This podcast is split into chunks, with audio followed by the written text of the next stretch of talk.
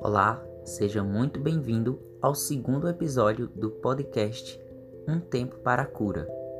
E hoje falando sobre uma perspectiva sobre como a pandemia me pegou de surpresa, não só eu, mas tantas outras pessoas, e que fez é, nos impossibilitarmos de alcançar alguns objetivos já pré-definidos.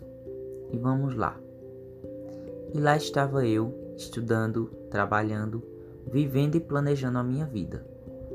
Dezembro de 2019, fiz meu plano de carreira para o novo ano que estava se aproximando. E por se tratar de um ano de referência par, 2020, coloquei todas as minhas expectativas.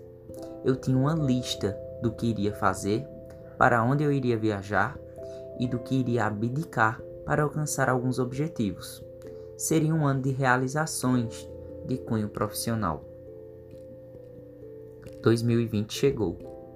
Fiz tudo o que me propus no meu plano de carreira nos dois primeiros meses. E tudo caminhou como planejado. Março primeiros sinais da pandemia: solicitação de uso de máscara, álcool em gel, comércio, faculdade e pequenos empreendimentos não essenciais fechariam, pois estávamos em quarentena. Nessa perspectiva e na palavra quarentena, me remeteu que quarentena seria 40 dias. Mas aprendi algo. Quarentena é um período de isolamento pré-determinado por alguém competente diante alguma doença ou diante a realização da realmente pandemia que estava no ar. E eu simplesmente pensei: ah, semana que vem volta tudo ao normal. Sabe de nada, inocente. A higiene pessoal nunca foi tão importante para combater o invisível, mas tangível vírus, como é citado em uma música de Danny Black, Maior. Estamos existindo entre mistérios e silêncios. Esse trecho caberia em diversas perspectivas, mas eu insiro ele aqui no existir e evoluir da Covid-19. Simplesmente veio se enraizando como uma erva daninha e deixando um mar de destruição social, global e humano.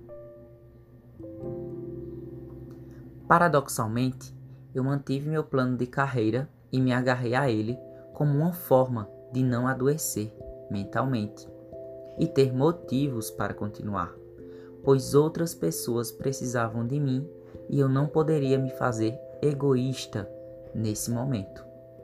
Me, me adaptei ao novo cenário e fui modificando minhas prioridades ao longo do ano. E entender que me cuidar importa, perceber o outro como ser singular, com suas frustrações, condições humanas, tristezas e alegrias importam.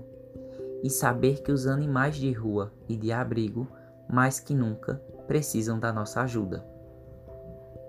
E é nessa perspectiva que me identifiquei com a abordagem do escritor Boff, escrita em 1999, quando ele menciona que é no cuidado que vamos encontrar o ethos necessário para a sociedade humana. Se alguém se, não se identificar com a palavra ethos, ela significa moradia, casa.